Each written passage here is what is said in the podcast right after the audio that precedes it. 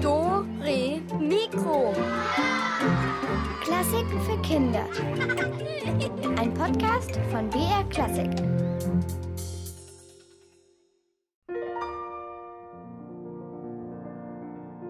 Die Riesen Fafner und Fasold schuften von Sonnenaufgang bis spät in die Nacht. Ihre Köpfe glühen rot wie Kohle. Mit ihren Pranken packen sie die Steinbrocken und heben sie hoch in die Luft, als wären die so leicht wie Knäckebrot. Fast fertig ist sie, die Burg Walhall. Alles andere als bescheiden thront der Palast auf einer Anhöhe. Mit Walhall haben sich Göttervater Wotan und sein Weib Fricka ihr Traumhaus errichten lassen. Säulen am Eingang, ein Speisesaal so groß wie eine Turnhalle, damit die ganze Familie zusammen feiern und futtern kann. Im Garten herrliche Apfelbäume und ein beheizter Pool samt Rutsche. Fafner und Fasold haben Schwielen an den Händen, nachdem sie endlich den letzten Zentimeter Marmorboden verlegt haben. Auftrag erledigt.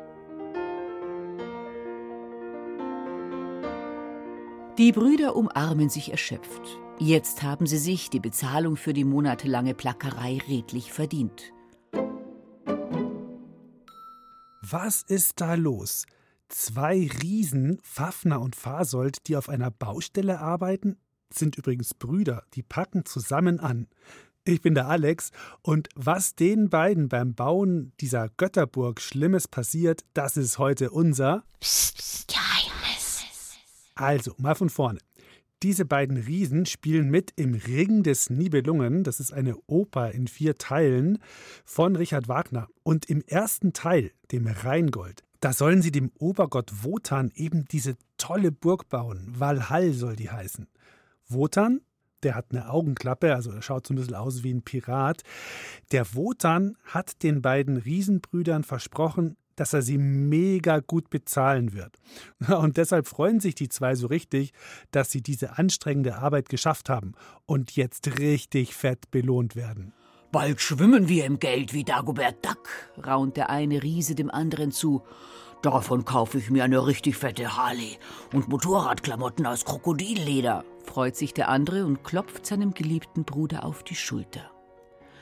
Voller Träume über das, was sie nun alles Verrücktes mit dem Lohn anstellen können, machen sich die beiden Riesen auf den Weg zu Göttervater Wotan. Der ist nämlich der Zahlmeister. Mit ihm haben die Riesen ihren Vertrag geschlossen.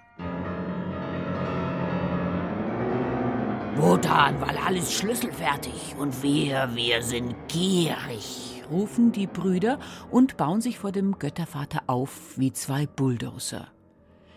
Ja, welch eine Wonne, welch eine Freude. Wotan lächelt, dann zupft er verlegen an seiner Augenklappe. Halt, stopp. Moment mal. Was könnte der Wotan denn da jetzt vorhaben, wenn er so ein bisschen verlegen ist? Was glaubt ihr? A. Er will ihnen den Auftrag geben, noch eine zweite Burg zu bauen. B. Er will ihnen ein Lied vorsingen. C. Er will sie nicht bezahlen. Was macht Wotan? Lässt er eine zweite Burg bauen? Singt er ein Lied oder zahlt er einfach nicht? Denkt mal kurz nach, für was würdet ihr euch entscheiden?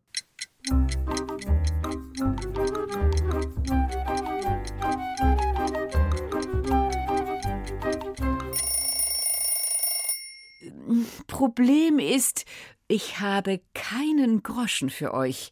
Und etwas leiser fügt Wotan hinzu, ich bin pleite. Die Riesen schauen sich an. Sie ballen ihre Fäuste, sie beißen die Zähne aufeinander. Nur ein Schnauben ist zu vernehmen. Tja, sorry, meine Lieben, das kommt in den besten Familien vor. Aber sobald ich wieder flüssig bin, verspreche ich euch bei meiner Ehre als Wotan, kriegt ihr alles, inklusive Zinsen. Wotan nimmt seinen Speer von der Wand und poliert die Spitze. Und jetzt schleicht euch und duscht mal. Euer Mief beißt in meiner göttlichen Nase.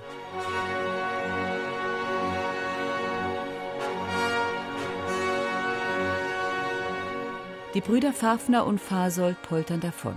Man könnte meinen, es tost ein Sommergewitter.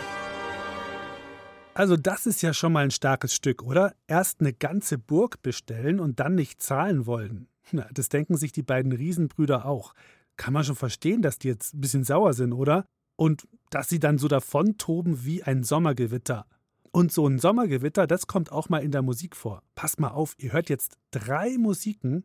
Wo hört ihr den Gewittersturm? In welcher Musik hört ihr ein Sommergewitter heraus? Musik A.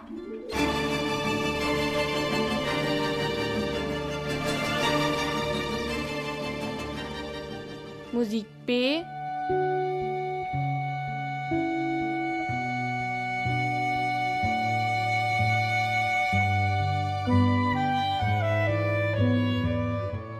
Oder Musik C.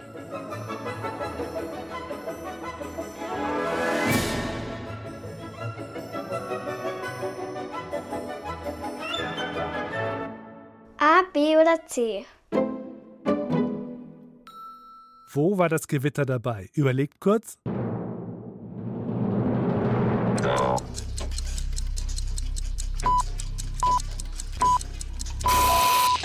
Also Musik A war die Gewittermusik. Das war ein Sommergewitter aus den vier Jahreszeiten von Antonio Vivaldi. Und wir hören jetzt mal, wie diese Geschichte mit den beiden wütenden Riesen weitergeht.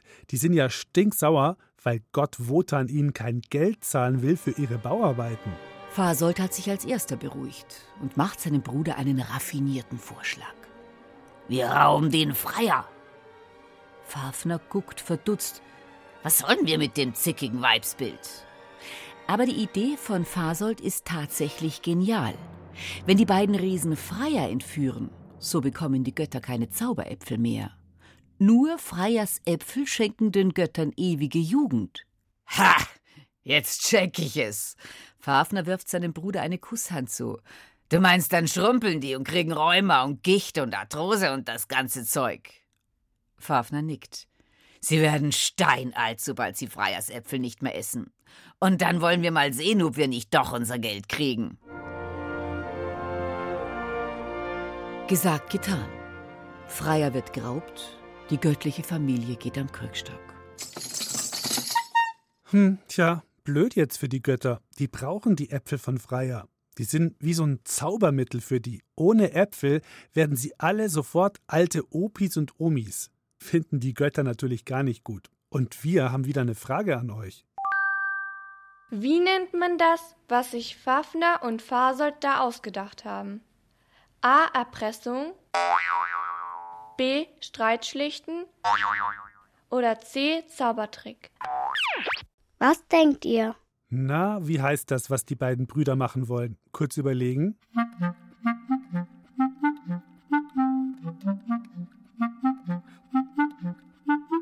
Genau, es ist eine Erpressung. Also erst eine Entführung und dann eine Erpressung.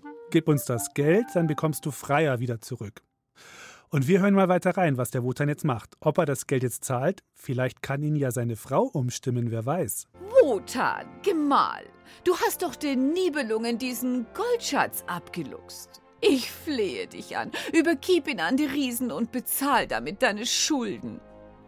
Mit entsetztem Blick betrachtet Fricka ihr faltiges Gesicht im Spiegel. Hilfe! Ich sehe aus wie ein Leguan. Mein Schatz, ich will sofort Freiers Äpfel. Eigentlich hatte sich Wotan das mit dem Schatz anders vorgestellt. Er wollte die Goldbarren in seinem Arbeitszimmer zu einem riesigen, funkelnden Turm aufschichten. Und unter keinen Umständen damit diese Riesen bezahlen. Aber er hat nun mal einen Vertrag mit der Baufirma Fafner und Fasold unterschrieben und darum muss er ihre Arbeit bezahlen. Basta. Ah ja, Wotan hat eine kluge Frau. Aber ob er auch auf sie hört, was meint ihr? Macht er's? Zahlt er? Oder macht er's nicht? Ich würd's ihm ja schon raten. Wotan hat Tränen in den Augen, als er den Riesen Goldstück für Goldstück und obendrein auch noch einen goldenen Ring überreicht. Deren Augen funkeln, Speichel tropft ihnen vor lauter Goldgier aus den Mundwinkeln. Mann, oh Mann, so reich waren wir noch nie. Fasals Stimme überschlägt sich. Die Brüder legen ihre Keulen ab und laden die glitzernden Barren mühelos auf ihre riesenhaften Schultern. Okay, die Riesen sind bezahlt. Wird jetzt alles gut? Hm, nein, jetzt wird alles nur noch schlimmer. Aber was könnte als nächstes passieren? A. Die Riesen stellen fest, dass sie Falschgeld bekommen haben. Hä? B. Den Riesen fällt das ganze Gold ins Wasser und ist für immer verloren. C. Die Riesen streiten sich, wer mehr Gold bekommen hat. Eigentlich haben sich die beiden doch immer sehr gut verstanden, oder? Also, ob sie sich da jetzt streiten? Andererseits ist es ja schon eine Menge Gold und bei Gold und Geld gibt es ja immer ganz schnell Streitereien. Falschgeld, äh, ja, glaube ich jetzt nicht, dass der Wotan sowas hat. Der ist ja schließlich ein Gott. Und dass den Riesen das Gold ins Wasser fällt, könnte schon sein. Dazu muss man wissen, dass früher mal ein böser Zwerg namens Alberich das Gold aus einem Fluss rausgeklaut hat, aus dem Rhein. Und deswegen heißt die Oper, in der diese Geschichte spielt, ja auch das Rheingold. Also, das wäre ja schon lustig, oder? Wenn das ganze Gold gleich wieder zurück ins Wasser fällt. Also, Falschgeld, Wasser oder Streit. A, B oder C?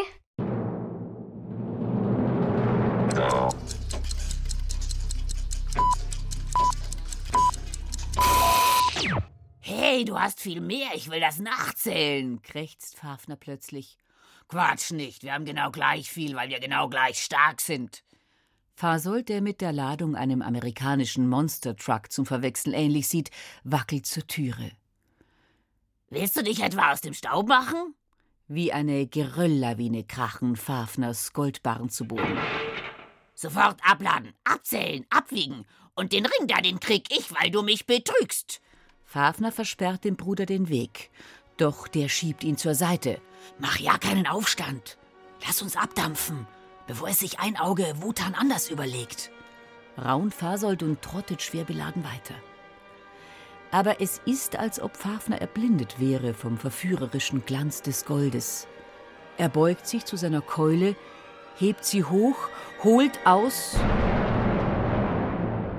und erschlägt den Bruder mit einem einzigen Hieb. Ihm allein gehört nun das gesamte Rheingold, mitsamt Ring. Der Riese Fasold, sein einstmal so geliebter Bruder, liegt tot am Boden.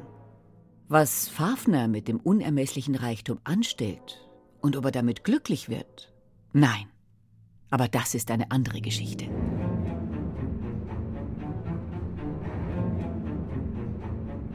Ach, und alles nur wegen diesem Gold. Das hat keinen guten Einfluss auf die Leute, kann ich euch verraten. Naja, zumindest wissen wir bei diesem Rätselfall ganz sicher, wer der Täter ist. Der Fafner war's. Und der verwandelt sich später in ein fieses Tier. Und zwar in. Ach komm, das ist jetzt unsere letzte Rätselfrage für heute. In was verwandelt sich der Riese Fafner? A. In ein Krokodil. B. In einen Drachen. Oder C. In eine riesige Vogelspinne.